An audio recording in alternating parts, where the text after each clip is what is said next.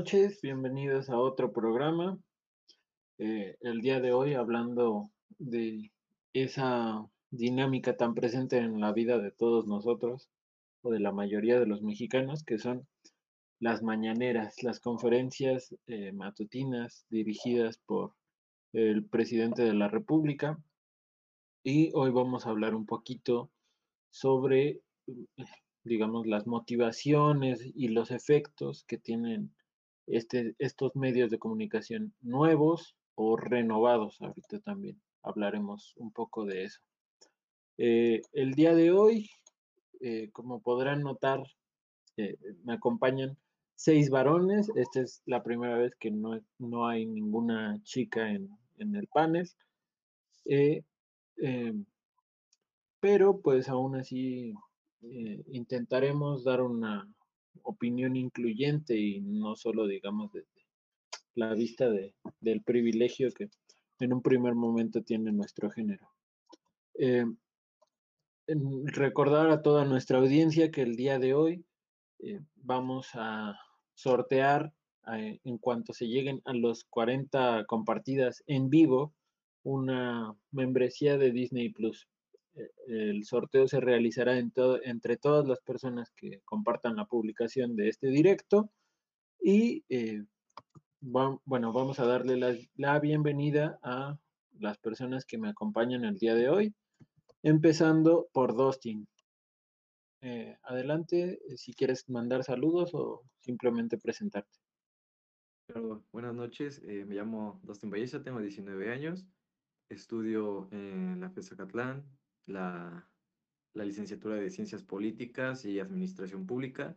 Y aprovecho para mandar un saludo a mis amigos de la FESA Catlán, de CCH Azcapo y a Javi Manzano. Gracias. Eh, continuamos con Esteban.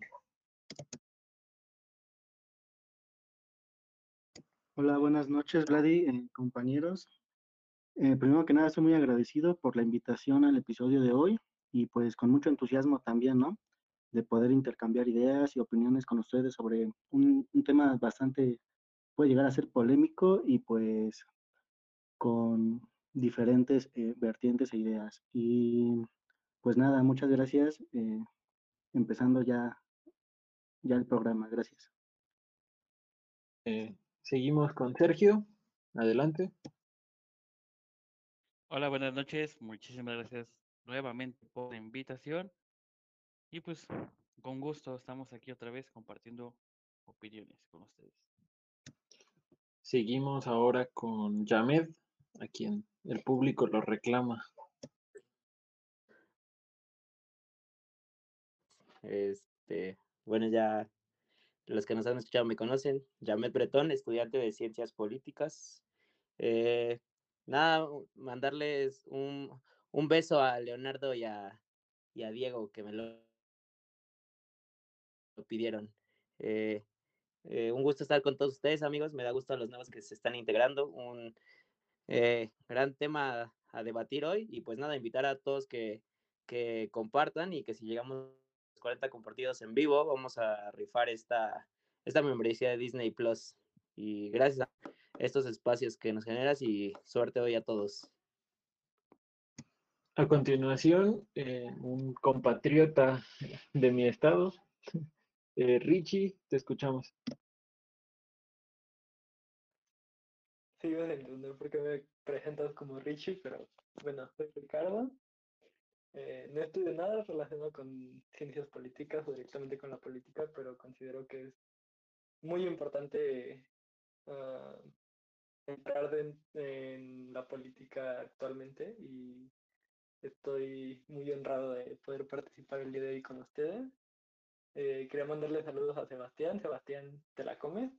Gracias. Y por último, pero para nada menos importante, Armando, quien también ya había estado por aquí antes. Este, hola, buenas noches. Este, eso, este, primeramente, pues agradecer este por la invitación para discutir este y compartir los diferentes puntos de vista sobre, pues obviamente este tema y este fenómeno, pues que son las mañaneras. este, agradeciéndole la invitación a este Marco, a esta Cintia, y este, será un gusto poder compartir con todos ustedes este, una opinión. Bueno, muchas gracias por su participación, por acompañarme esta noche y para entrar de una vez en tema, eh, me resta comentarles que las conferencias de prensa matutinas de Andrés Manuel López Obrador en sus versiones íntegras en, los canales de YouTube suman hasta días de febrero 235 millones de vistas. Eh, esto, sin duda alguna, eh, representa un medio potente y bastante importante de comunicación, ya no solo política, sino mediática o informativa noticiosa, eh, que se ha institucionalizado en el gobierno actual. Eh, esta, digamos, los canales oficiales no son la, el único medio de reproducción de los mensajes del presidente, sino que también se cuentan en los recursos como los eh, resúmenes minuto a minuto que realizan diferentes eh, agencias informativas o las notas en medios tradicionales que suelen aparecer con declaraciones eh, polémicas o no realizadas también por el presidente, lo cual constituye a estas conferencias coloquialmente denominadas mañaneras como el principal medio de interrelación eh, del gobierno federal con la población. Eh, siendo así, el primer tema que abordaremos la noche de hoy es eh, precisamente esto, la comunicación presidencial y si es que se está excediendo ese marco de comunicación en el momento actual, en el cual también se incluye pues una conferencia vespertina eh, normalmente pronunciada por el gabinete eh, expandido del presidente Andrés Manuel. Para ello empezaré preguntándole a Dustin, eh, ¿qué implica este cambio de paradigma en el cual veníamos de un sistema en el que se realizaban informes y comunicados, digamos, una vez al año y cuando la situación lo ameritaba, a eh, el paradigma actual en el cual las, las conferencias son diarias y además por el momento actual eh, y debido a la crisis sanitaria son dos al día. Te escuchamos. Claro, eh, bueno, yo comenzaría diciendo que las mañaneras, comúnmente denominadas así, son verdaderamente un hito en la comunicación gubernamental en nuestro país. Además de que evidentemente buscan informar, también eh, buscan persuadir, obviamente, a la sociedad sobre las políticas, las decisiones y las posturas del Ejecutivo en, pues, en todos los temas, ¿no? No hay, hay pocos temas que se les escapen a, a este espacio. Eh, AMLO siempre ha sido una persona, un político que ha generado grandes expectativas. Eh, por ejemplo, Mitowski eh, apunta su popularidad en 57%, aunque la mayoría de estudios lo, lo colocan entre 60 y 70%. Y bueno, decir de, propiamente de la mañanera que la estrategia de comunicación eh, que está implementando el gobierno federal actualmente ya fue probada, ya que cuando, pues sabemos que cuando Andrés Manuel fue jefe de gobierno de la capital del 2000 al 2005, pues también realizaba estos ejercicios de manera muy, muy similar.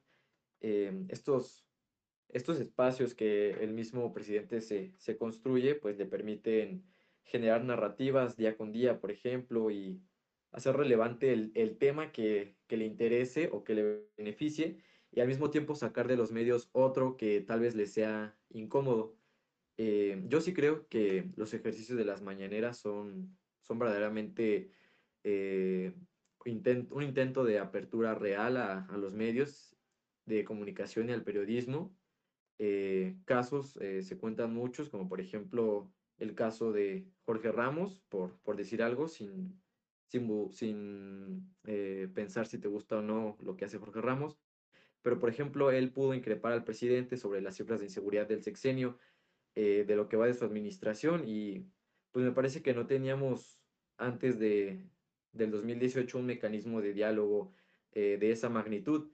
Y si bien comienza diciendo el presidente muchas veces cosas polémicas, como por ejemplo respondiéndole a Jorge Ramos diciéndole que eso sí calienta, eh, también ofrece explicaciones, obviamente, desde la narrativa del gobierno. Eh, sí, me, me parece que lo que, lo que dices es, es bastante cierto. Se fomenta esta narrativa oficial a partir de las mañaneras. Y bueno, tomando ese tema de la narrativa oficial, me gustaría preguntarle a Armando si él nota en, en estas conferencias que el presidente está fomentando una figura mes- mesiánica en torno a sí mismo. ¿Te escuchamos, Armando? Este, sí, bueno, este, en cuanto referente a esto, eh, yo opinaría, yo creo que más mesiánica, eh, trata de fomentar una cierta figura paternal. ¿Y a qué me refiero con cierta figura paternal? Es decir, como por ejemplo, bueno, tradicionalmente, pues obviamente el paternalismo y dentro de la cultura aquí en México, pues obviamente el paternalismo se, se le considera pues precisamente como una figura de protección, ¿no? Y pues obviamente, este, ¿por qué lo digo? Porque si bien pues obviamente se- el presidente en cuanto a las mañaneras, pues obviamente lo que reiterativamente se escucha es el relato de que como por ejemplo de que se quiere luchar contra los expresidentes corruptos, contra tal vez los intelectuales hipócritas, eh, contra los tecnócratas, neoliberales y pues obviamente lo que en ese sentido más que nada las mañaneras ser un espacio tal vez de transparencia o de rendición de cuentas fomenta un vínculo sentimental, ¿no? Fomenta este vínculo sentimental en que pues obviamente eh, lo ven pues obviamente la figura del presidente como un, un cierto un cierto paternalismo y también pues obviamente tiene que ver con la subjetividad, los valores y las representaciones pues obviamente que tienen los mexicanos, ¿no? Y cómo le han imprimido pues obviamente tal vez en términos de Sigmund Freud, este, está libido hacia esa figura, ¿no? Eh, muy interesante, tomando en cuenta eh, los, mm, los postulados de Freud. eh, es evidente que, que sí se está intentando rodear de figuras que le hagan parecer aún más carismático al, presidente. Em, eh, sin embargo, eh, existe otro, otro pensamiento y quiero que Sergio me hable de, de ello, de, de si este, esta comunicación, eh, digamos, tan constante y tan reiterativa puede llevar a un cansancio generalizado de parte de la población hacia la figura del presidente, digamos, de, de verlo tan expuesto y tanto tiempo expuesto, eh, que sea incluso fastidiosa su imagen. Te escucho. Mira, yo opino que no, no es aburrimiento, no es cansancio, no es desgaste, sino más bien un poquito de inconformidad. Este, bueno, por ejemplo, yo una persona que no escucho cotidianamente las mañaneras, si lo escucho completamente, llega un punto en donde las palabras que él toma, siento que no son las adecuadas. Llega un punto donde prácticamente repite lo mismo y repite lo mismo, repite lo mismo como tratando de convencernos. Más sin embargo, yo, yo no veo mal este punto. Al contrario, no solamente él participa, participa su gabinete, sus funcionarios, donde también ellos nos explican las ci- cifras, nos explican todos los planes, todo lo que se va a realizar para, por ejemplo, el tema del COVID, las medidas que se toman, eh, el tema de la economía, etcétera. Más que nada, digo, es esa parte. Siento que más bien hay un poquito de inconformidad. eh, porque se siente esa esencia en puntos no tan específicos, pero sí dentro de todo, todo lo que dura la mañanera, que intentan convencernos. cuando pues digo, si está dando esta conferencia con hechos, no tendría por qué conversarnos con palabras cuando pues tiene los hechos. Y a esto pues mm, por eso viene la inconformidad, porque digo, ¿por qué tanta palabra? Ve al grano, dinos los resultados, los hechos y con eso es, más que suficiente para, para creer, ¿no? Sin ningún problema. Y incluso en algunos afanes de él, justamente por, por responder, ya sea algunos comentarios que diversas personas hacen, o por ejemplo lo más reciente, la marcha de, del 8 de marzo, si escuchas la mañanera de, del 9, empieza, abre con este tema y hace, lleva a cierto punto donde te intenta convencer que, por ejemplo, la situación que según había policías hombres que arrojaron ciertas cosas y en contra de las manifestantes, y seguía en este círculo, cayó en ese círculo, cayó en ese círculo donde trataba de convencernos de que no, no, no, no, no era cierto. Cuando pues no sabemos si realmente eran policías, pero de que hubo ciertas cosas, las hubo. Hay videos, hay, hay pruebas de que eso pasó. Y en cierto punto también yo noté que lo dijo con un poquito de burla hacia las mismas manifestantes. Entonces, en ese aspecto eh, ah, está la inconformidad de, de que cae en el mismo, de la misma labia y trata de conversarnos con las palabras en lugar de con los hechos. Pues yo creo que cuando hablamos de comunicación política es es, digamos, bastante común el contraste entre el discurso y los hechos. Eh, y sobre eso quiero abordar un nuevo tema con Yamed. Eh, y para ser concretos, preguntar, ¿cuál es el costo para el país de tener un presidente que, digamos, no, mm, por no decir mentir, eh, tiene otros datos? Adelante.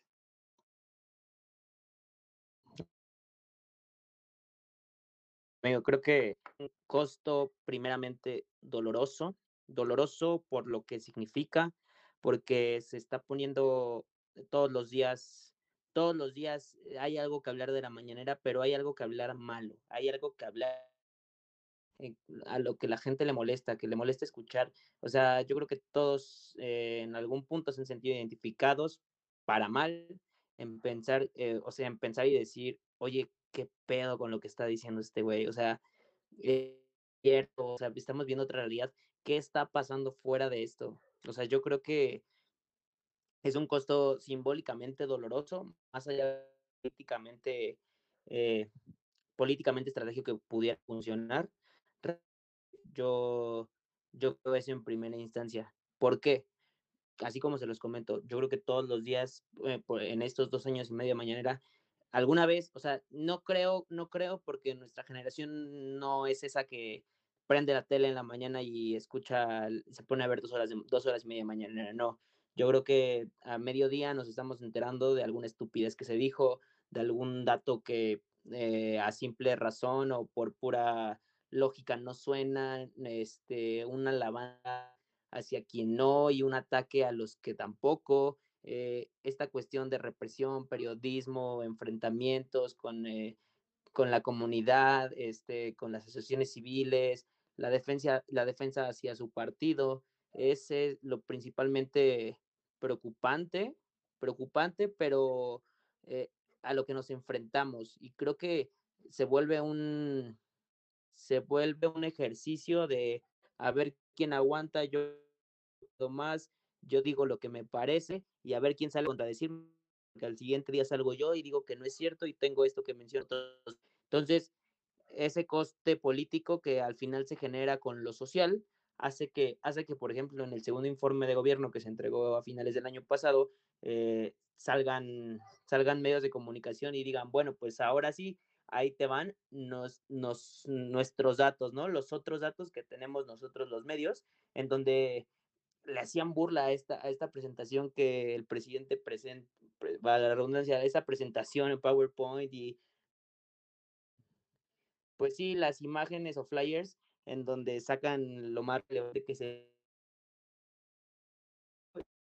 de comunicación, por ejemplo, Forbes dijo, a ver, esto dijo el presidente, bueno, esto pasó. O sea, pues, contraponiendo los puntos y a ver quién a ver quién aguanta y a ver quién lo corrige y a ver de dónde sacamos la información, pero ese fue el momento de revancha en donde eh, los medios salieron a defenderse y pusieron, pues, si no un alto, una vara para decir, eh, ahora nos toca creo que esto que surge de tener los otros datos es algo, algo, algo preocupante, ¿no? Porque, bueno, veamos, eh, hay medios eh, fidedignos, hay medios de, pues no, no, no los de oposición, podríamos decir, como fuera el presidente, pero sí hay estos medios que salen y dicen después de un año hacen su reporte y un año de la mañanera, 56% de lo que se dijo es engañoso y 40% es falso. Y sacan sus gráficas y dicen que es verdadero, que está pendiente por aclarar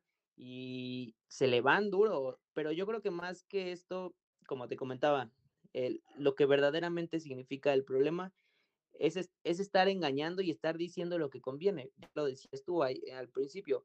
Ahí está, hay este cambio transitorio en donde de repente de no tener información pasamos a tener información diaria, diaria que nos satura y pues en algún momento supongo que hay que llenar con lo que pueda y hay que llenar con lo que se dé, pero pues obviamente no vas a hablar nada malo, ¿verdad? Tienes que salir a hablar lo bueno y si no, pues, te lo inventas, que eso es lo que mucho ha pasado.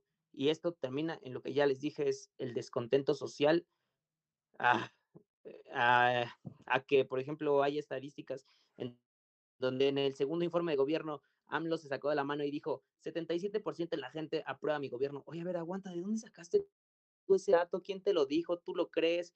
¿Por qué? Y sale, salen otros encuestadores y dice, no, en dos años, o sea, AMLO, al día de hoy, de 2020, que terminaban las encuestas, termina con una aprobación del 38%. Entonces, yo creo que es un aguante y a ver quién dura más y a ver quién dice la verdad y a ver hasta dónde se puede, amigo un poquito complicado el panorama que nos presenta esta actualidad en la que, digamos, existen dos verdades o, más de una verdad, si queremos ser, digamos, más realistas.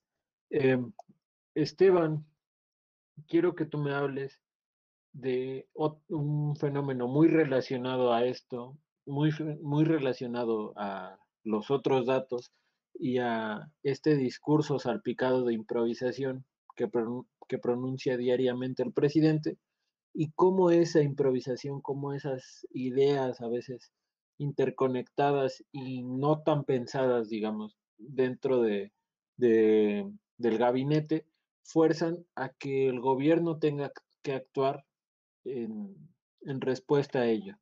Eh, digamos, uno de los casos más sonados es el ejemplo de la rifa del avión. Pero, pues, adelante, eh, abona más en este tema. Eh, sí, claro, Vladi. Pues para tratar de responder esa pregunta, creo que es eh, necesariamente hablar de comunicación política. Y hablar de comunicación política es hablar de muchos de los casos de manipulación y distorsión de la información, ¿no? Y mm, a la que claramente pues nos llevaría a un estadio de desinformación social. Como en su momento dijo alguna vez Eduardo Galeano, ¿no? nos mean y los diarios dicen llueve. Eh, entonces, eh, esa manipulación y distorsión de, la comunicación, de la comunicación política, pues muchas de las veces no cumple con el objetivo, ¿no? Eh, en ese tenor, pues, las mañaneras de Andrés Manuel López Obrador, sui generis significó, al menos al principio de estas conferencias de prensa, algo nuevo, ¿no? Algo que llamó la atención de todos, pues ningún mandatario había hecho tal cosa en la historia de la política mexicana.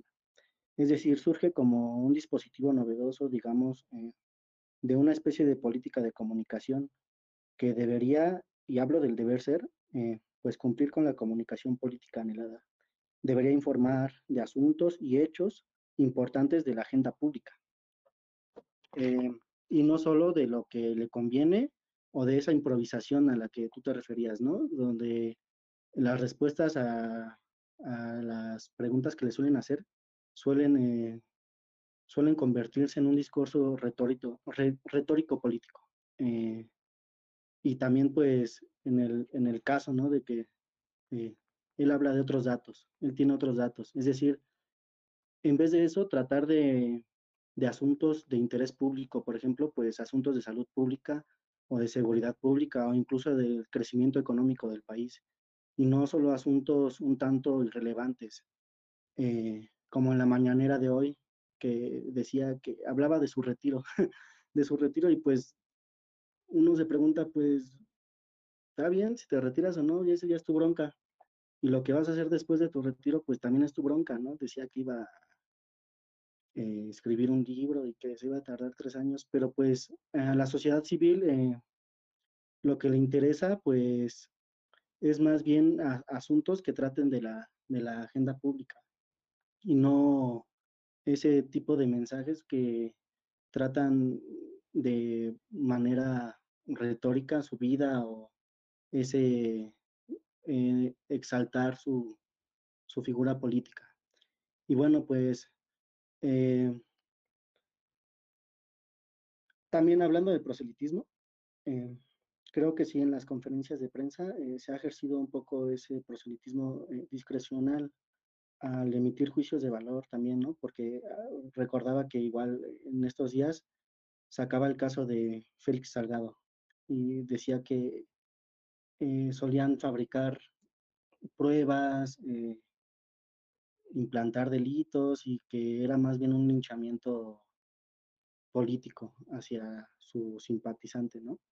Y pues hablo de esto por la importancia de la coyuntura, de la coyuntura actual, ¿no? O sea, tenemos ya de cara a las elecciones 2021 y que el presidente se tome el tiempo para ah, emitir este tipo de juicios de valor, pues aquí ya estamos hablando, como decía hace ratito, ¿no? No estamos hablando de hechos, no estamos hablando de cosas realmente importantes que terminan demeritando a su gobierno, ¿no? Y su gobierno en acción, pues la administración pública federal y sobre todo la centralizada, donde su gabinete pues suele ahí eh, defenderse de a poco, con, garras y uñas, eh, improvisando en esas mañaneras. Este, y pues yo creo que sí, eh, el impacto de, su discurso improvisado es demerita, ¿no? Demerita de a poco la legitimidad y la credibilidad de su gobierno. Y eh, también tomando en cuenta la, eh, el contexto actual, pues creo que la mejor forma de que su gobierno pueda legitimarse, que pudo haber sido eh, con el buen manejo de la pandemia desde el inicio, ya casi un año de empezar el confinamiento, estamos a una semana y creo que es un poco triste y pues impactante para la historia de la, de la humanidad. Pero bueno, eh, es decir, pudo haber legitimado o eh, sumándole puntos a su gobierno con el buen manejo de la, de la pandemia. Se, digamos que mostró que su gobierno tenía la, la no mostró que su gobierno tuviera la, capacidad, al menos, eh, para resistir la pandemia, pero en lugar de eso, pues emitía una serie de comentarios que desinformaban a la población, el, no alentar a la población a, utilizar cubrebocas o o que sí se podían abrazar y ese tipo de comentarios que eh, no sé si los decía intencionalmente o porque realmente pues estaba, eh, estaba, pensó lo que dijo, ¿no? Pero, pero bueno, eh, apenas y, y, con penas, México mantuvo al borde del colapso a causa de la pandemia, ¿no?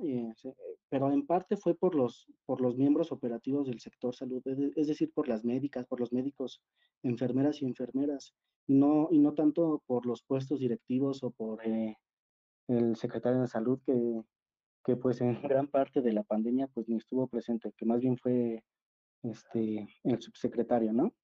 Eh, entonces creo que de cara a las elecciones y ya casi un año de, del inicio del confinamiento, tendría que eh, el presidente Andrés Manuel López Obrador eh, hacer algo con ese gran dispositivo que les hablaba, ese gran dispositivo de política de comunicación para favorecer su, su gobierno y además para dejar de dar un discurso más muy, muy retórico y empezar a, darle un giro a sus mañaneras, eh, utilizando el poder y más que nada el poder de, la información que ellos tienen para eh, poder avanzar en, en, pues en el contexto de tan doloroso que tenemos en México en la actualidad.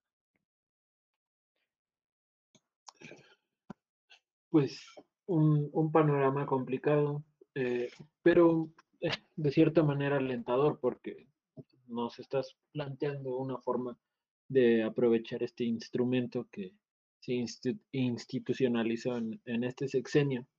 Eh, sin embargo, volviendo un poquito a la realidad y, y sobre todo a la actualidad, es innegable también eh, que gran parte del discurso de Andrés Manuel durante sus conferencias está, digamos, construido en torno, como ya hablábamos con Esteban, de la improvisación, pero también eh, salpicado de, esta, de dichos populares y, si se quiere, incluso chuscos que terminan siendo memes.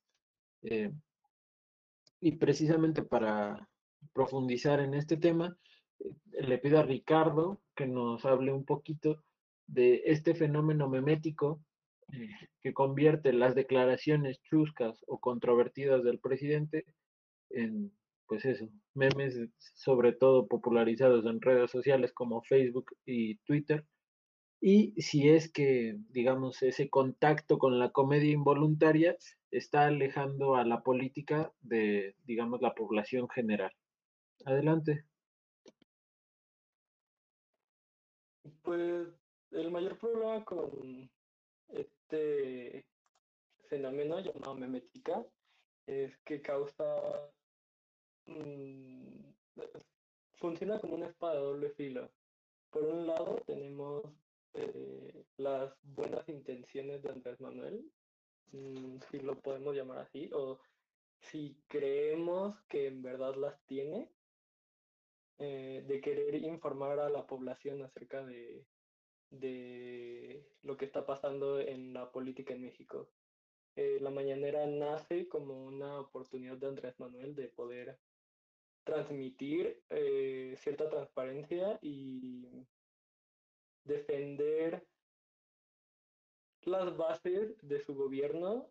Eh, desde que él empezó en su campaña, buscaba como mm, basar todo su, su, gobierno en la idea de que la corrupción se iba a acabar y siento que dio en el clavo al, al crear las mañaneras, porque es la forma en la cual intenta Mm, darnos transparencia, mostrar que él no es como los anteriores presidentes, pero me parece que fue muy ignorante al intentar mentir descaradamente en muchas ocasiones, porque evidentemente la mañanera es un debate o se convierte en un debate en el momento en el que él empieza a hablar con los reporteros. Y por más que él tenga gráficas que lo beneficien dentro de la mañanera, existe un, momento inmediato en el cual las personas empiezan a, investigar y se dan cuenta de que el, presidente miente de manera descarada en ocasiones o da datos que no, que no coinciden.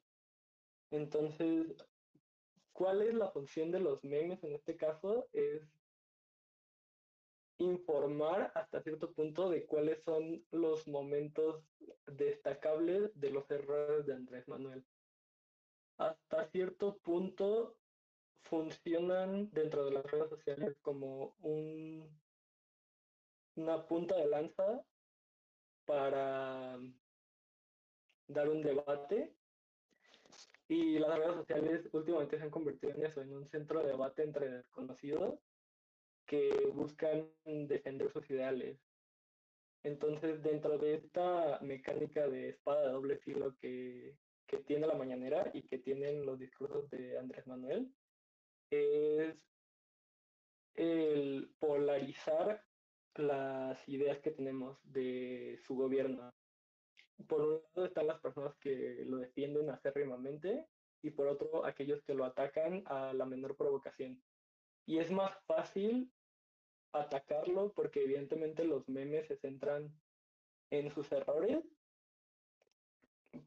pero también nos da una visión de lo que la población opina de él. Es fácil darse cuenta eh, cuántas personas están de su lado y cuántas personas están en contra de él si entramos a cualquier página popular sobre memes o, o incluso eh, noticieros donde los comentarios ya no hablan directamente de la noticia, sino de Andrés Manuel como un todo, su gobierno como un todo. Ya se ha dejado de lado la mañanera como un como la fuente de información, sino los memes que nacen de la mañanera. Entonces, mm, de las millones de reproducciones que pueda llegar a tener la mañanera, no hay no hay una fuente de información más grande que lo que viene después de.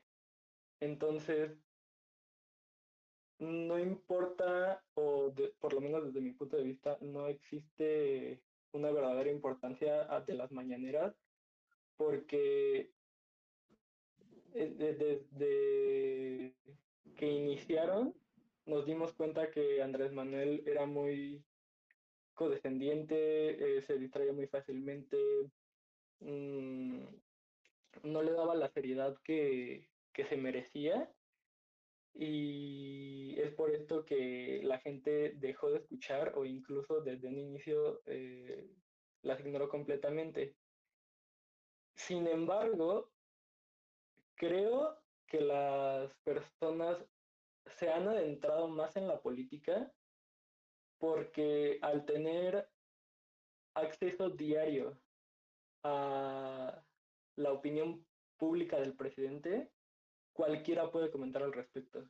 Y es por esto que se ha creado un fenómeno en el cual mm, nos encontramos con expertos de política en Facebook que jamás habían tenido una opinión mm, propia pero ahora se comparten dentro de grupos las opiniones y se deja de lado el individualismo para optar más por un pensamiento generalizado, una idea social que mm, busca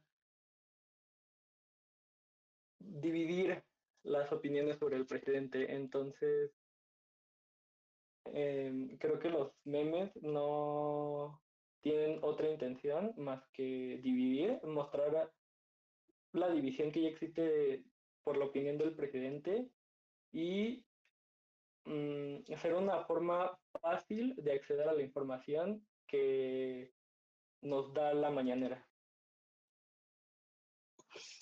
Pues mm, dos tareas, yo creo que ningún publicista realmente paga el 100% eh, toda esta exposición.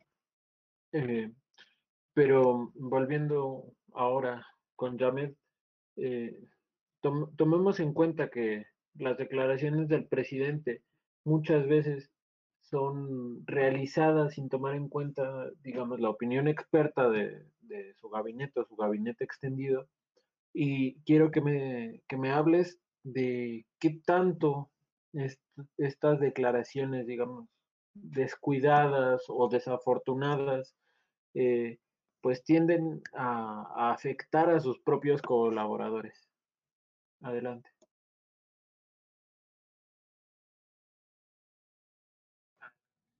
No, pues yo creo que yo creo que esta figura mesiánica que mencionaba Armando eh, hace que hace que como ya lo sabemos todos, o sea, todo gira en torno a él y lo que él se diga se hace y lo que él dijo se hizo, que eso es algo muy importante, o sea, lo que él dijo se hizo y hay que entender esto, o sea, poniéndolo en que eh, hay cosas que no pasan, que no suceden, que no son los datos, como ya les decía, pero que si él lo presenta en la mañanera es por algo y este es su, es su canal privado de tele o su medio de comunicación favorito.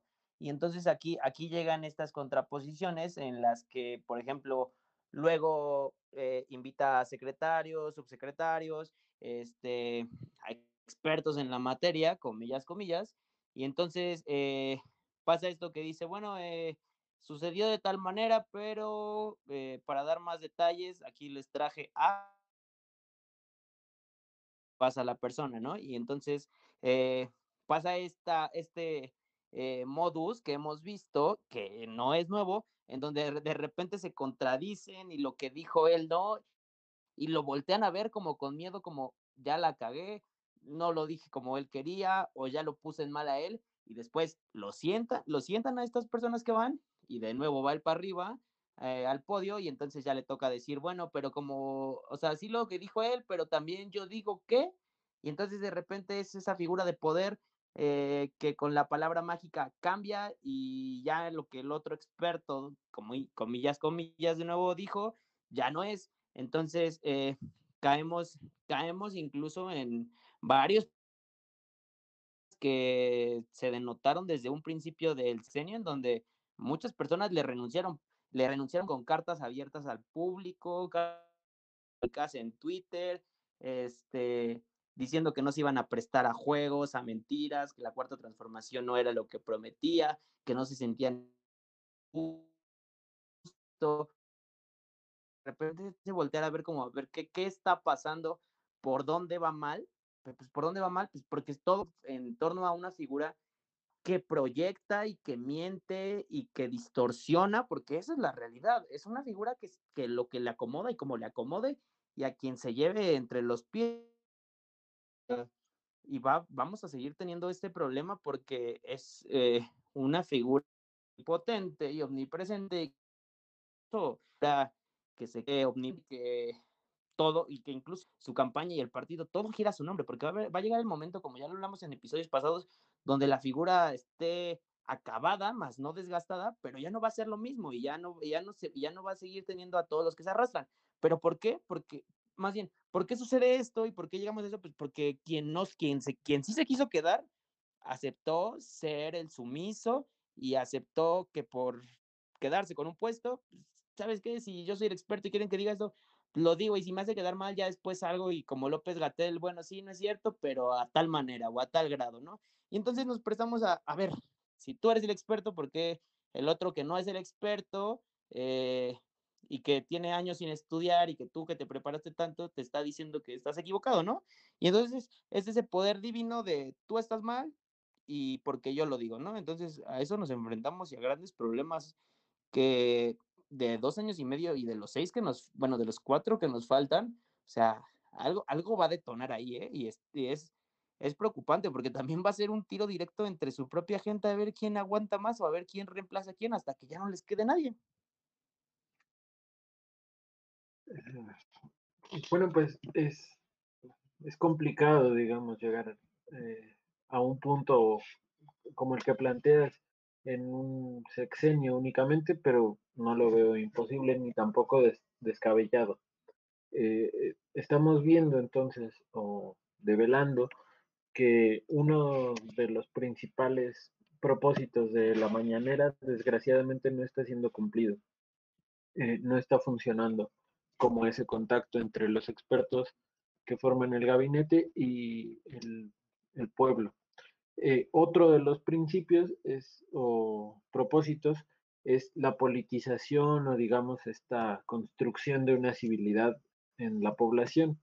Y mm, quiero referirme a Sergio y preguntarle si en verdad a partir de este cambio de paradigma en el que tenemos mañaneras, eh, la población se nota más politizada, si presenta más interés en las cuestiones políticas. Adelante. Pues mira, en cierto punto, y como te lo había mencionado anteriormente, yo, una persona que no ve cotidianamente las mañaneras, eh, más sin embargo, estoy ahí viendo los resúmenes, tratando de ver lo, lo más importante y lo más favorable. Afortunadamente, tanto tiene puntos malos como tiene puntos buenos eh, las mañaneras. Y si, y si tienes ese interés, pues vas a ver las buenas. Desafortunadamente, como pues ya vamos construyendo nuestras opiniones, pues el objetivo de, de las mañaneras fue, en un principio fue muy bueno, se, tenía grandes expectativas de ello, pero con el tiempo fue, fue convirtiéndose en algo malo.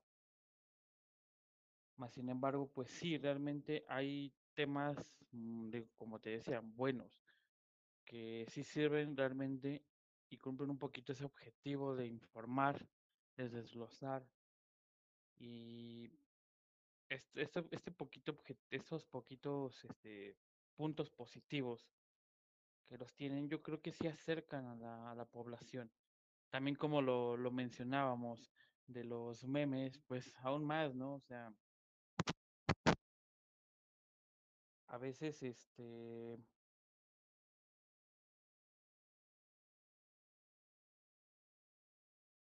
a veces empieza por ahí, se empieza por ahí, ¿no? Ya vimos el meme y queremos entrar en el contexto, entonces vamos y buscamos el resumen de la mañanera, eh, pues nos despierta el, el instinto. Y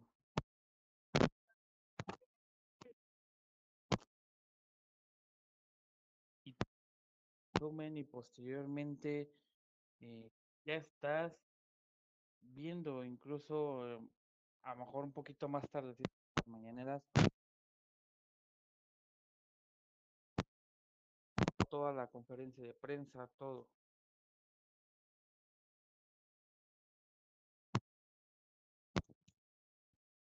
Entonces yo creo que sí en esa en cierto ciertas mm,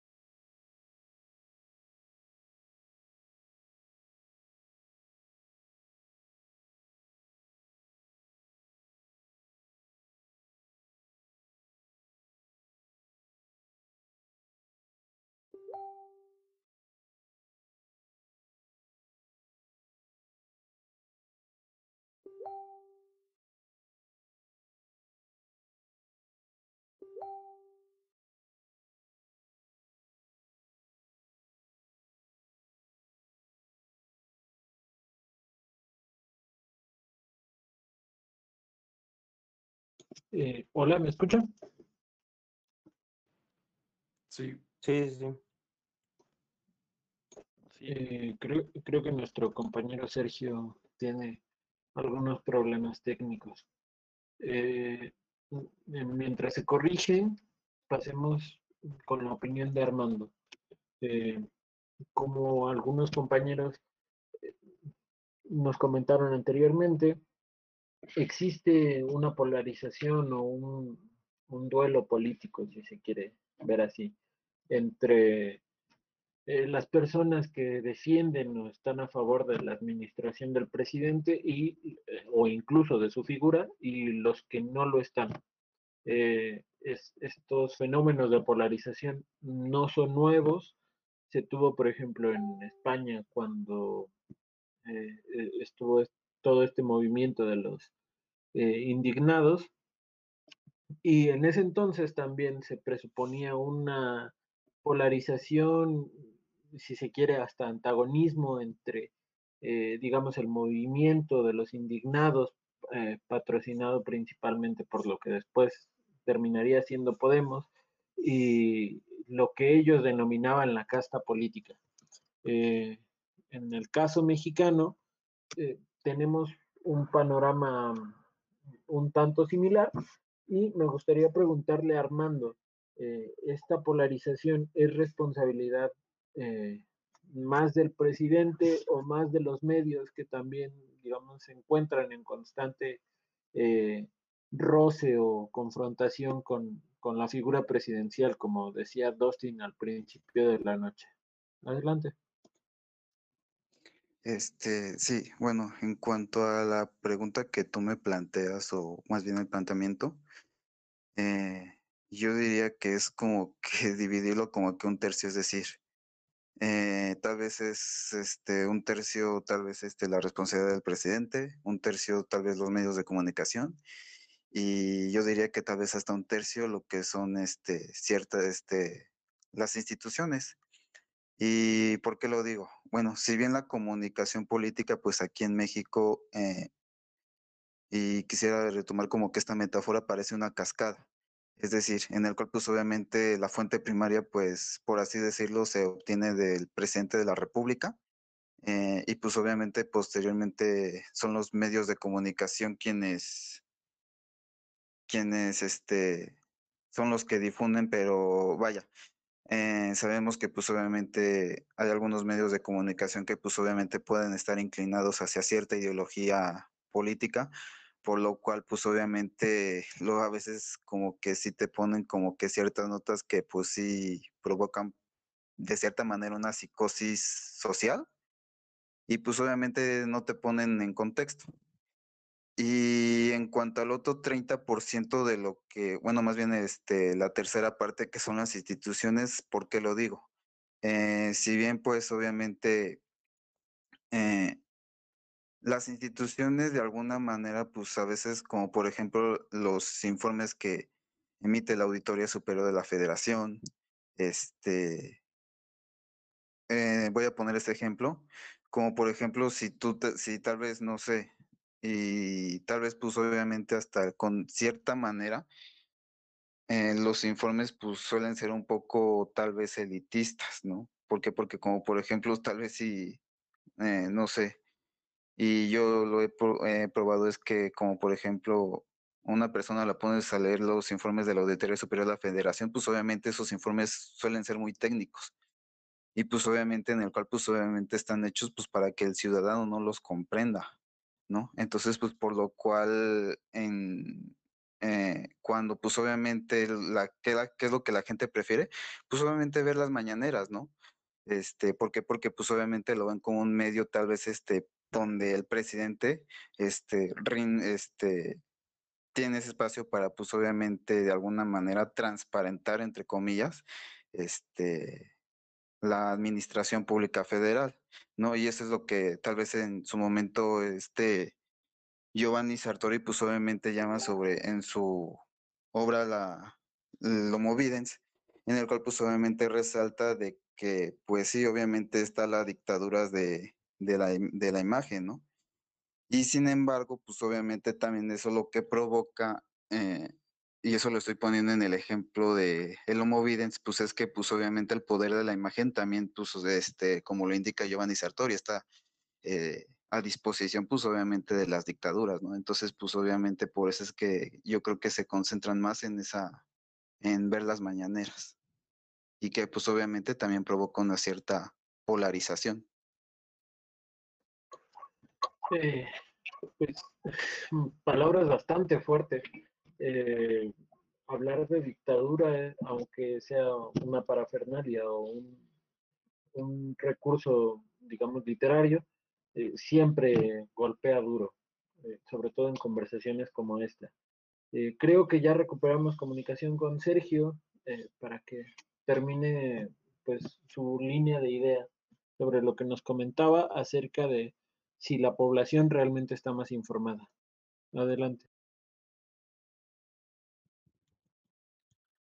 Ok, disculpen las, las fallas técnicas. Pues mira, mm, hasta cierto punto, mm, más bien se están empezando a acercar a la información.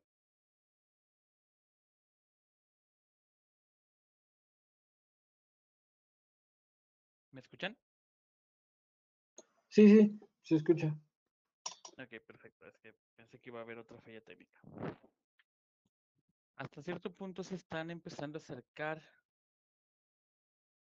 a la información. Y el ejemplo que, pongo es el de los memes, ¿no? Eh, vagamos por el, por el internet, por el Facebook, por redes sociales, vemos los memes y queremos entrar en el contexto de, del porqué del meme, ¿no? Entonces, ¿qué hacemos? Vamos a al fragmento de, del video donde pues, se hace el, el meme. Entonces, eso a ciertas personas les empieza a generar interés. Entonces, ¿qué haces? Entonces, terminas de ver el video, ya vi, ya dijo algo aparte de, del momento del meme te llama la atención. Entonces empiezas a ver los resúmenes, empiezas a ver eh, la mañanera en ese de ese meme eh, y así sucesivamente. Entonces la, la gente empieza a acercarse a esta información. Y bueno, no sé si se alcanzó a escuchar, pero como lo dije hace, hace un momento, aquí en las mañanas hay tanto puntos malos como puntos buenos. Entonces, estos puntos buenos son los que hacen que, o generan más bien dicho, que la gente se empiece a acercar a la información. Se empieza a acercar y aunque sea por ese, por por esa carnita que les ponía de ejemplo, ¿no? A través de los memes. Que sinceramente hoy en día es una, una puerta más que, que abre la información.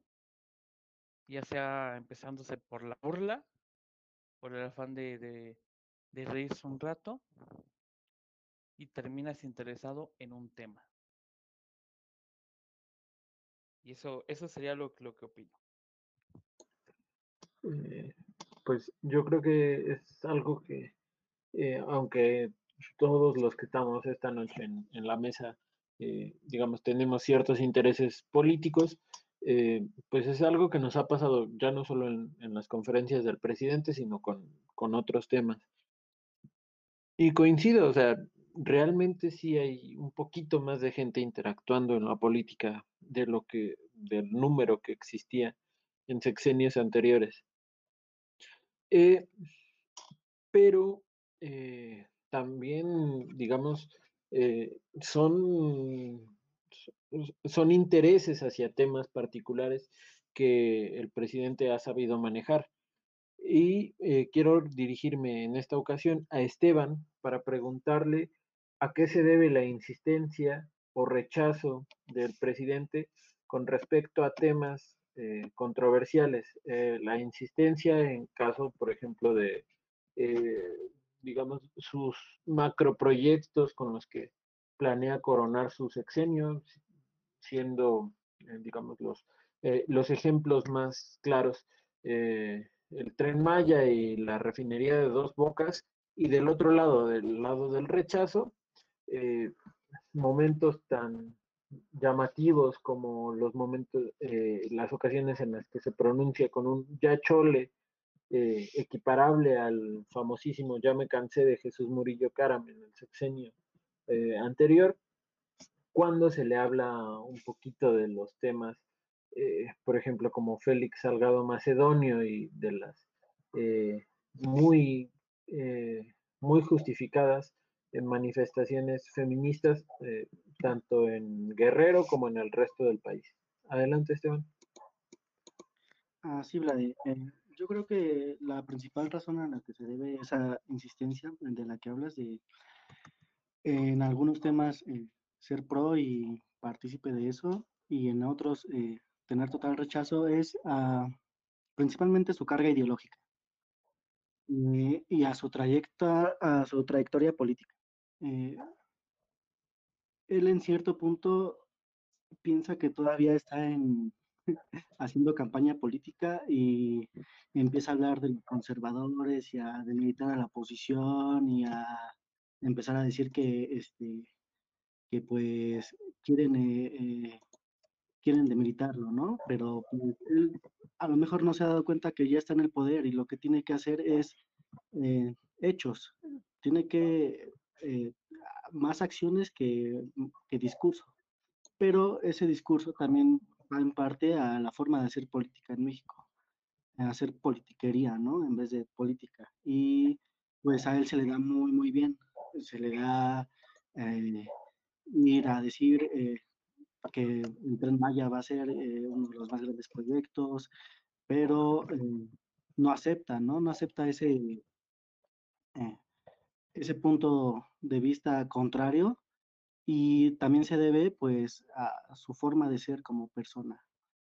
Digamos que em, hablando ya en términos este, de, su persona, pues creo que eh, es un poco testarudo y eso no es como un secreto, eso lo vemos a simple vista desde la ciudadanía hasta sus opositores que suelen usarlo también como un eh, como un argumento de, de ataque, ¿no? Eh, pero él todavía no se da cuenta que, que pues ya lleva dos, dos, años en el poder, que ya no está haciendo campaña, que ya debe de empezar a, a ver por eh, intereses más eh, eh, que, que, lleven a su gobierno a acciones concretas y no a, al mismo discurso uno y otra vez. Y pues creo que sí, su carga ideológica desde su carrera política han sido razones suficientes para que tenga ese tipo de, de posición ante diferentes temas, diferentes temas sociales, como él se jacta de que su gobierno es feminista, pero pues nada más porque en su gabinete hay mujeres. Ah, de fondo, de fondo sabemos que no y, evade ese tipo de temas o los, eh, los dirige hacia otro rumbo para, pues porque no le conviene, no le conviene hablar de ese tipo de temas y más bien le conviene a, impulsar, impulsar la legitimidad de su gobierno con eh, aquellos programas, incluso sociales, ¿no? Donde eh, está impulsando pues no sé, por decir varios jóvenes construyendo el futuro o escribiendo el futuro, como dices, el tren Maya. Eh, y pues mientras Andrés Manuel siga teniendo ese, eh, esa forma de gobernar un poco más social hacia la población, más socialista, si se podría decir en, eh, en cierto término, eh, habrá gente que lo siga, que lo siga, ¿no? Eh, fielmente. Como decían, pues hay pros y contras y la verdad es que sigue siendo una figura política muy controversial porque da mucho de qué hablar y sería todo, sería todo. Muchas gracias. Eh, indudablemente da de qué hablar. Es una de las razones por las que estamos hoy aquí.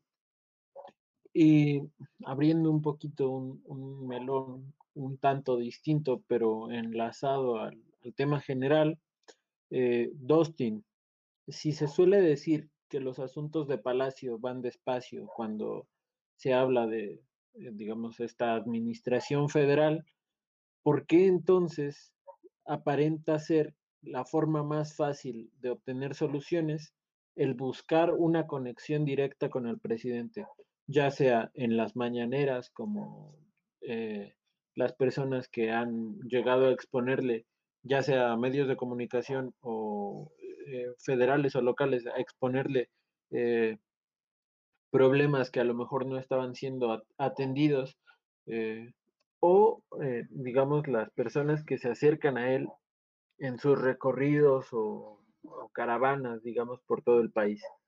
Eh, es una cuestión que tiene que ver con, con que las instituciones funcionan mal o a qué se debe. Es de nuevo una figura de respuesta o, cuéntanos qué hay en tu mente hoy. Sí, claro, este, hay que, hay que reconocer, ¿no? Que Andrés Manuel, eh, en su recorrido político desde hace ya bastantes años, siempre ha sido una figura, pues, que divide y al mismo tiempo aglutina eh, a muchas personas.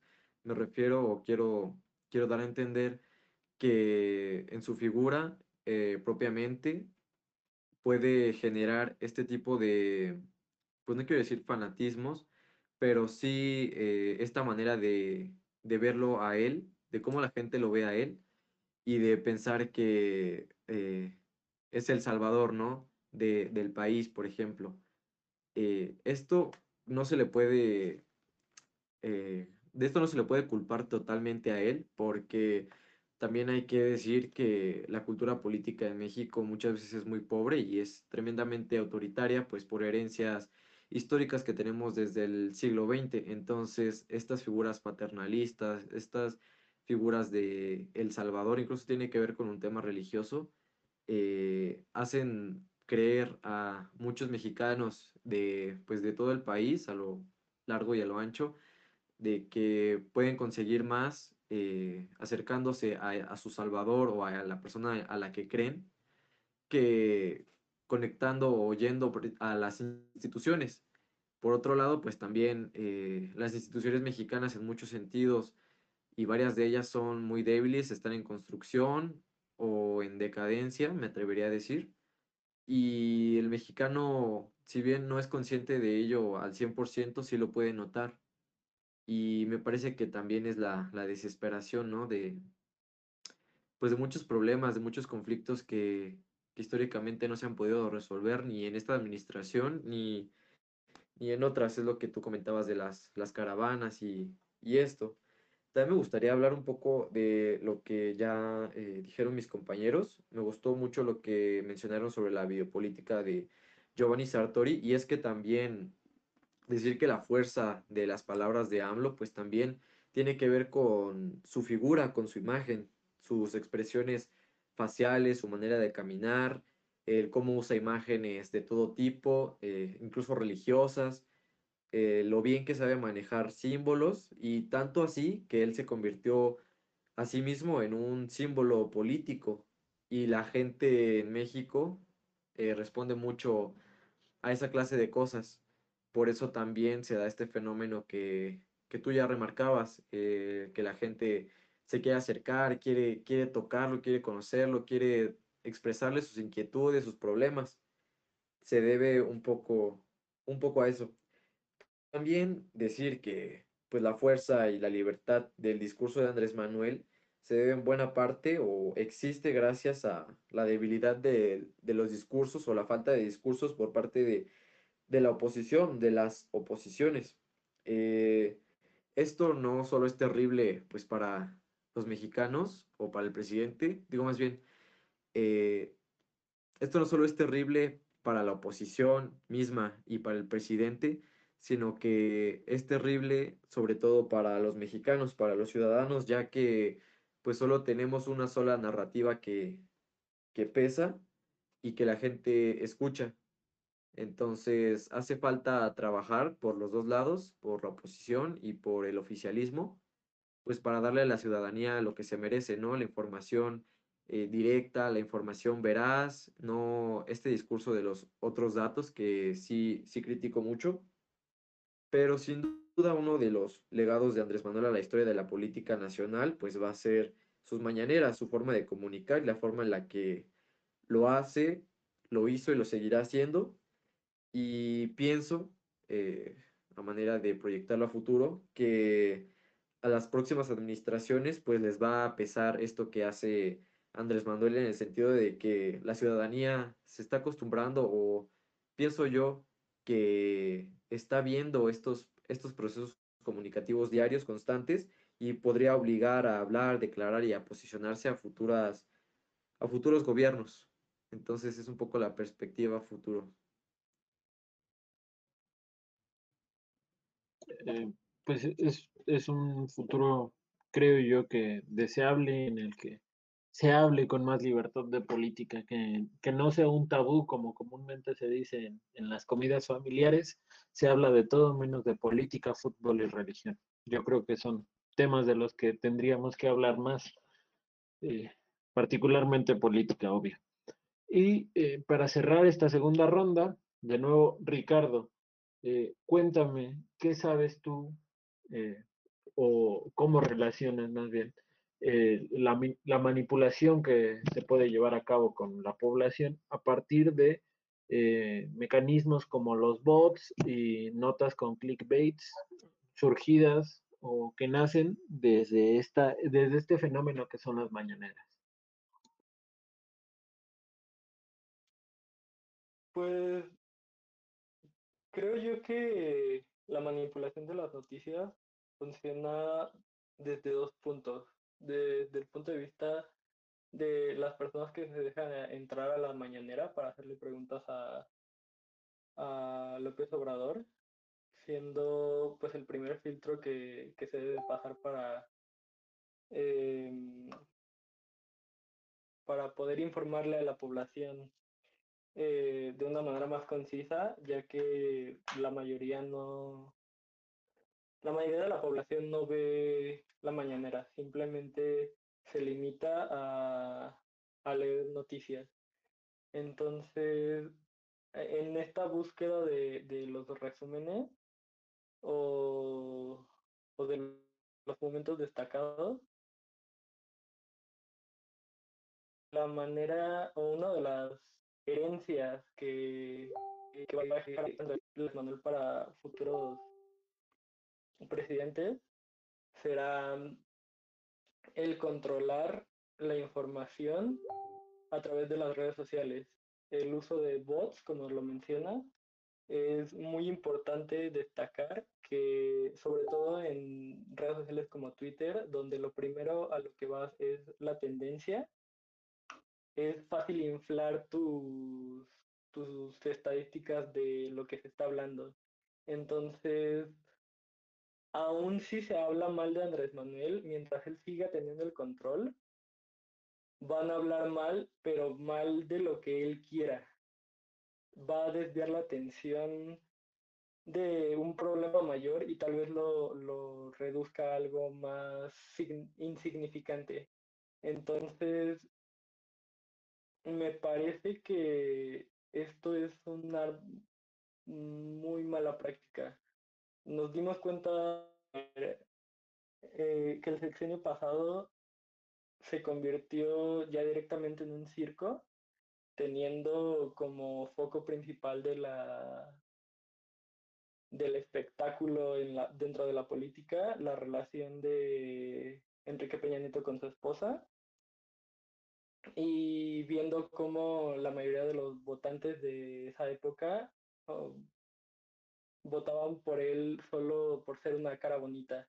Entonces, siguiendo con esta mm, regla, Andrés Manuel no podía venderse a sí mismo como, como una cara bonita o como simplemente alguien que, que se veía bien en, en la pantalla. Entonces, tenía que vender algo y, y vendió la mañanera y la gente lo compró. No había forma de que se negaran.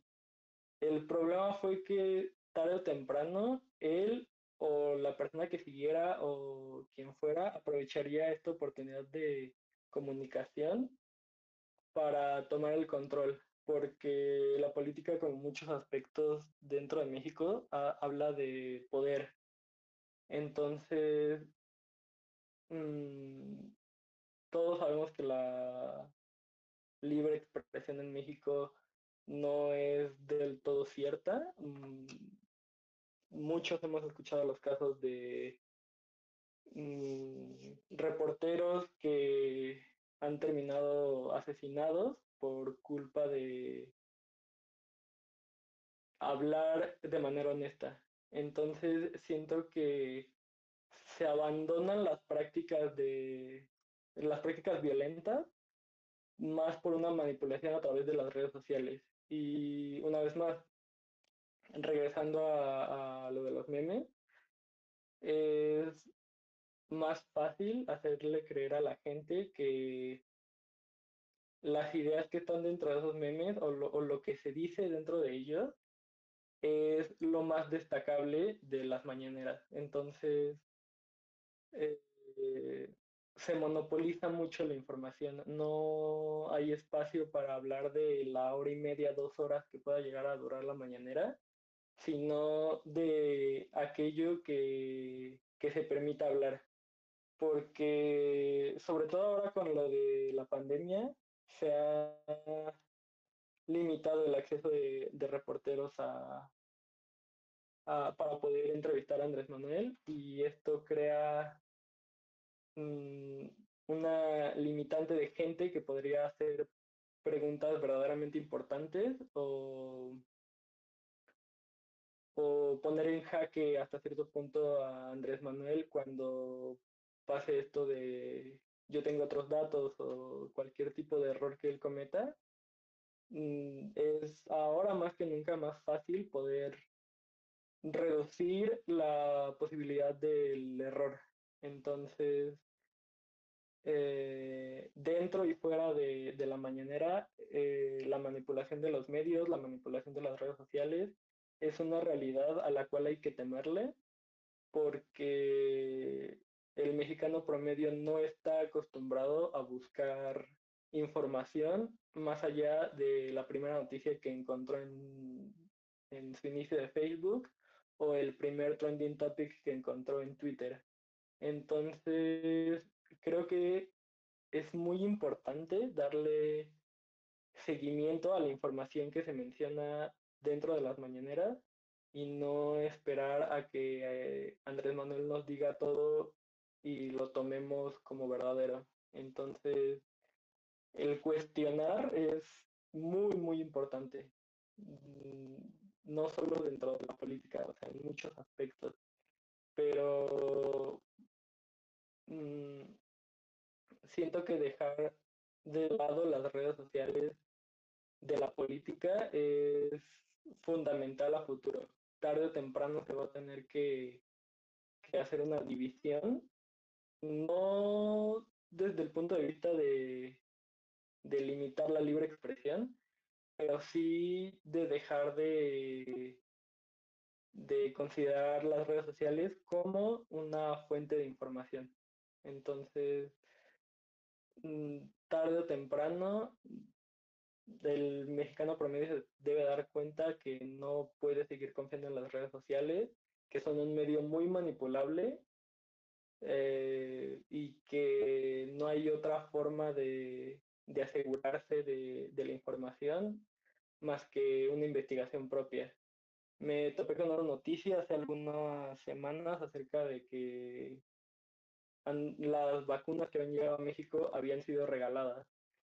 Eh, y me puse a investigar y, lo más irónico de todo esto es que la persona que había eh, compartido esta información citaba a la OMS, decía que la OMS afirmaba que México había recibido vacunas de manera gratuita de su parte.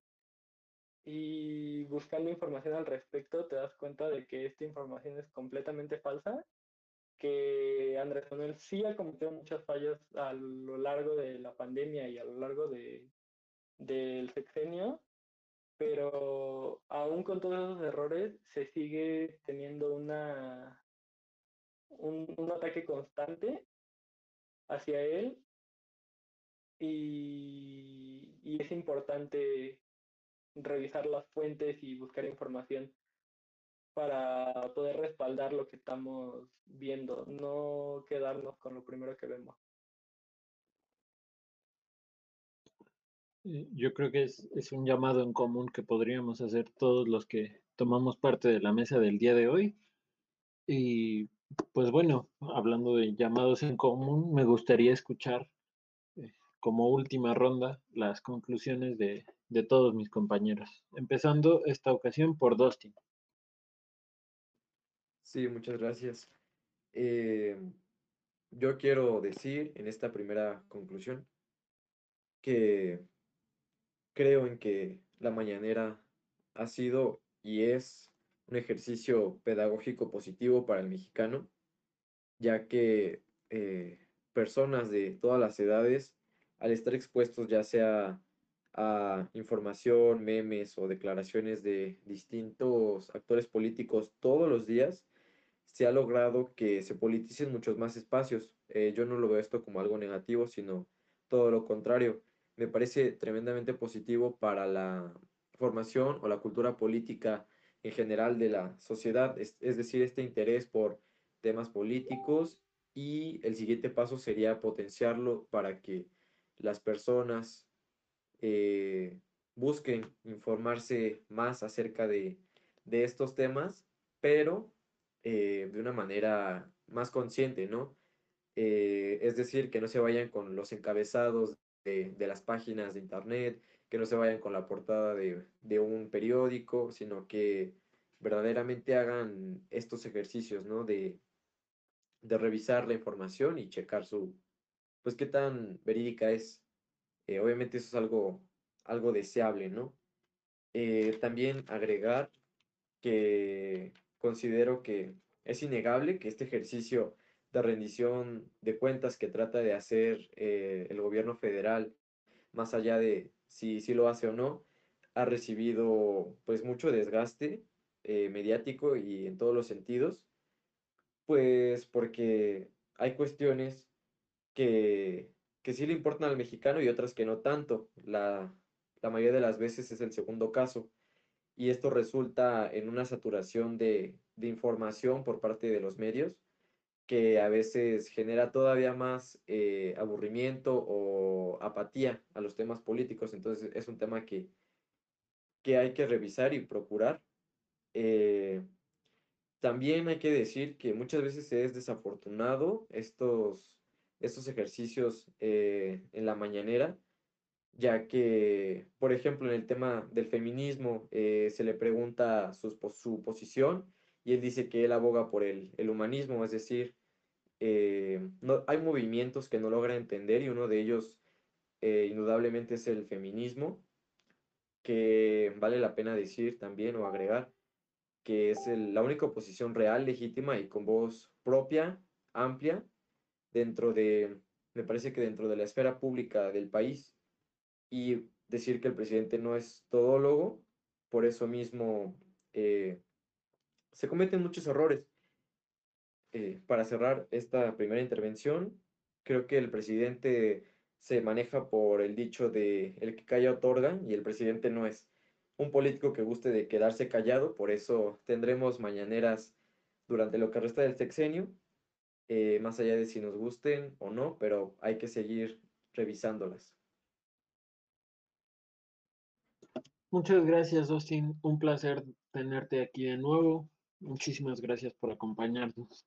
Eh, Ricardo, adelante, tu conclusión de la noche. Pues creo que podemos rescatar de todo esto que es una muy buena práctica. Yo en lo personal defiendo que la mañanera sí funciona porque involucra más a, las personas dentro de la política actual. Entonces es el inicio de, una práctica que queramos o no se va a seguir repitiendo en próximos sexenios y no podemos ignorar el hecho de que Andrés Manuel estaba eh, marcando estas tendencias. Algo que vamos a recordar eh, dentro de uno, dos, tres sexenios y también, pues como ya comentaba, la, la información por mano propia. Em, aun, siendo una muy buena práctica, Andrés Manuel falla en hacerla. No es, no está ni cerca de ser perfecto, pero siento que la intención es muy buena y está presionando a futuro. mm, no está haciendo un, un trabajo admirable, pero por lo menos está haciendo más de lo que se estaba haciendo anteriormente. Siento que la política en México había estado estancada en cuanto a su relación con los votantes. Entonces, mm, no podemos ignorar esto. Es interesante que se hable del tema porque no, no hay un mm, una comparativa del, de lo que era antes y de lo que es ahora, porque este es el, el inicio de, de, una costumbre que esperemos que, que se mantenga. Ojalá existan pues ejercicios más democráticos a, a ser posible perfeccionados y que tomen en cuenta eh, todo lo que se está aprendiendo en, en el ejercicio actual. Yamed, nos toca escucharnos, es, escucharte, perdón. Pues bueno, amigos, sin duda es este. Adelante. Sí, ¿ya me escuchan? Ya, adelante.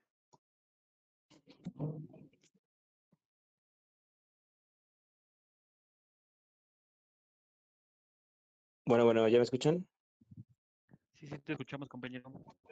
Sí, ya, ya te Ah, escuchamos. bueno, eh, sin duda creo que este, como, como ya varios lo dijeron, esta acción de las mañaneras es, eh, marca un precedente que, quieras o no, va a tener que ser eh, un estándar para gobiernos de más adelante, va, van a tener que salir este, pues a dar más informes, no sabemos si buenos o malos, pero vemos que las técnicas de Andrés Manuel, eh, de cierta manera y en algún punto, se repiten, se copian, se hacen, y yo creo que ya lo vemos con Anaya, ¿no? O sea, ahora Anaya recorriendo el país y después van a hacer las mañaneras y van a, van a, van a surgir nuevos estándares en los que se tenga que, dar respuesta o se tenga que hacer algo para llenar esos espacios, ¿no? Porque no veo una siguiente administración eh, pasando por alto o dejando ese espacio vacío, algo van a tener que hacer para llenarlo.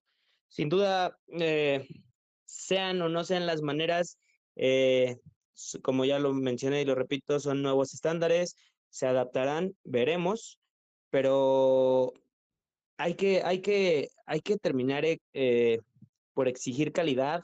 Si, y la única manera en que lo veo es como ya lo comentaba Miguel en los comentarios, Miguel Torres ponía, a veces se habla más del, de las tonterías que dicen y de los memes que se hacen para burlarse que lo que verdaderamente, de lo que verdaderamente se trata, ¿no? Porque como ya les comenté, es eh, un hartazgo de la gente, una molestia. A veces nada más escuchas la tontería que dijo y te enojas más y tienes un mal día, ¿no? Eh, cuestión, cuestiones varias. Eh, mi comentario para cerrar es ese. Y bueno, hay, hay algo que encontré estos días en Twitter, que es un hilo que comparte un académico de medicina de la UNAM, que se llama A Tapia, donde dice 125 mentiras y distorsiones hacia las falsas promesas que se han dicho durante la pandemia en la mañanera.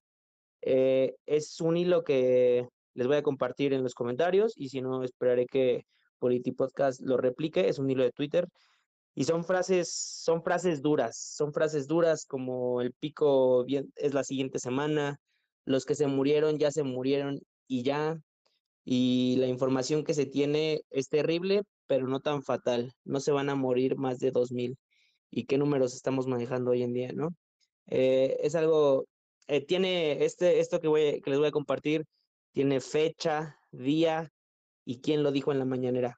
Sin duda es algo brutal, brutal para quienes han, han perdido familia, amigos y seres queridos, pero también algo duro de ver, de pensar que todos los días se pueden estar burlando de nosotros, ¿no? A nivel nacional y en la mañana al despertar. Ese es mi comentario, amigo. Muchas gracias. E- Evidentemente eh, hay muchas cosas que mejorar, eh, partiendo de, de las mentiras, pues. eh, porque no hay forma de, de de nuevo, gracias por acompañarnos esta noche, por tus participaciones muy atinadas y como siempre muy informadas. Y pasamos con Esteban. Te escucho.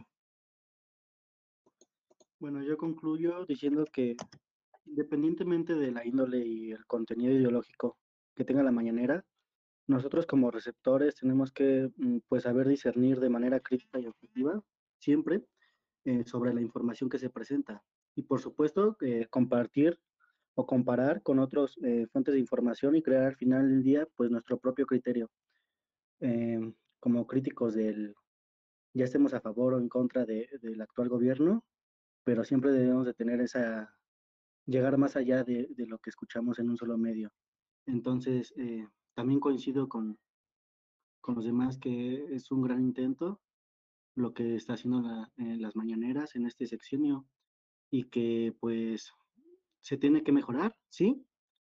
Pero eh, algo ya es algo, ¿no? O sea, ya, ya tenemos algo, ya tenemos una base, eh, un, un, estándar y de ahí partimos.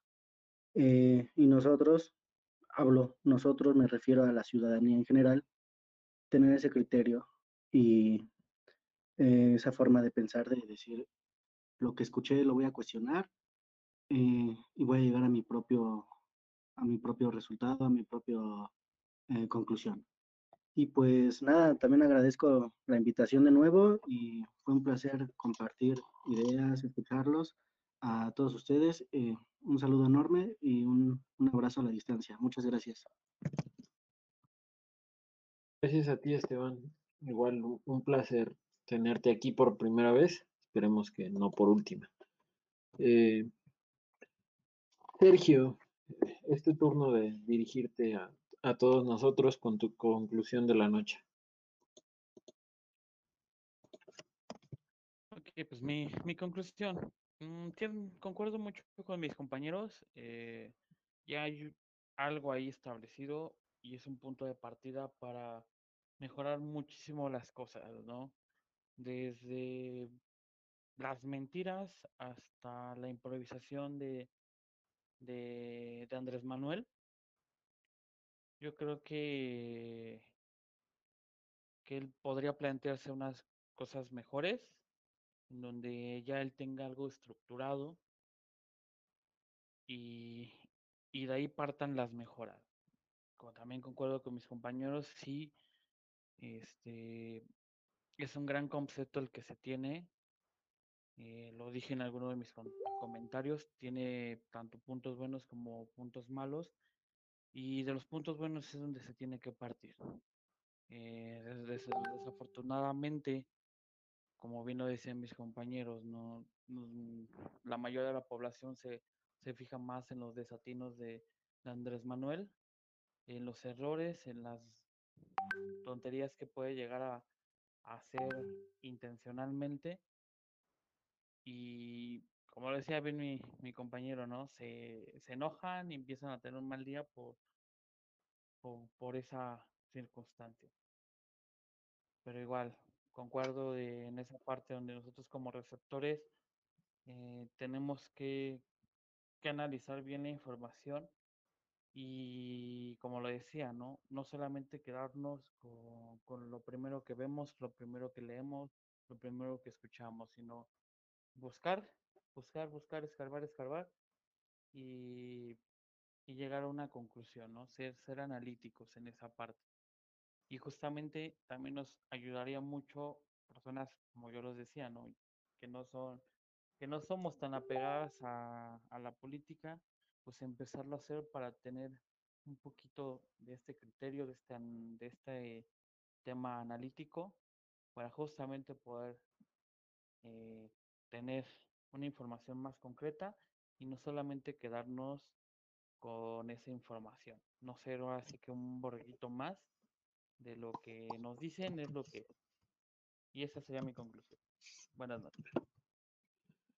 Buenas noches, muchas gracias de nuevo por estar aquí de nueva cuenta. Eh, Armando, cerramos contigo esta ronda de conclusiones. Eh, pues bueno, los micrófonos son tuyos.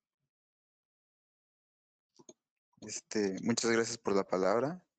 Este, si bien este, coincido mucho con este Yamed, en el cual pues obviamente creo que eh, este, creo que fue el primer este sexenio en el que pues obviamente se ve en el cual pues diario un presidente de la república eh, tal vez este rinda informes pues obviamente de o este en el estado que guarda la administración pública federal eh, sin embargo, pues obviamente también quisiera resaltar un poquito en cuanto, pues obviamente creo que los actores que pues obviamente estén en el poder, este, pues realmente creo que no juegan con el, pues se oye un poco fuerte, pero con el, el analfabetismo político, ¿no? En el cual pues obviamente creo que crea este y desestabiliza un poquito como que a la sociedad y también la polariza, ¿no? Entonces creo que también este, en ese sentido creo que eh, hay que prestar un poquito de atención y pues igual también coincido con Esteban en el que pues obviamente creo que hay que consultar otras fuentes de información. Eh, ahora sí que pues para tener nuestro criterio propio. Eh, fue un gusto este, compartir este con ustedes en este foro eh, y pues obviamente a los que nos están escuchando, este, les este, espero que tengan una buena noche y que estén bien. Muchas gracias. Bueno, eh, a todos los que nos escucharon la noche de hoy y que nos escucharán en las versiones eh, pues retransmitidas de esta conversación, les deseo un buen día, buena noche o buenas tardes. Depende del momento que nos escuchen. Eh, les agradecemos de nuevo acompañarnos, tanto a, las personas que estuvieron en el panel del día de hoy, como a quienes estuvieron también en los comentarios eh, retroalimentando este pequeño debate. Y pues me despido de ustedes. Yo fui Vladimir Barrera. Eh, muchísimas gracias por acompañarnos. Esperamos verlos en, los, en las futuras ediciones de Politi Podcast, en las que sin duda estarán eh, de nuevo compartiendo sus ideas, sus pensamientos y también su información.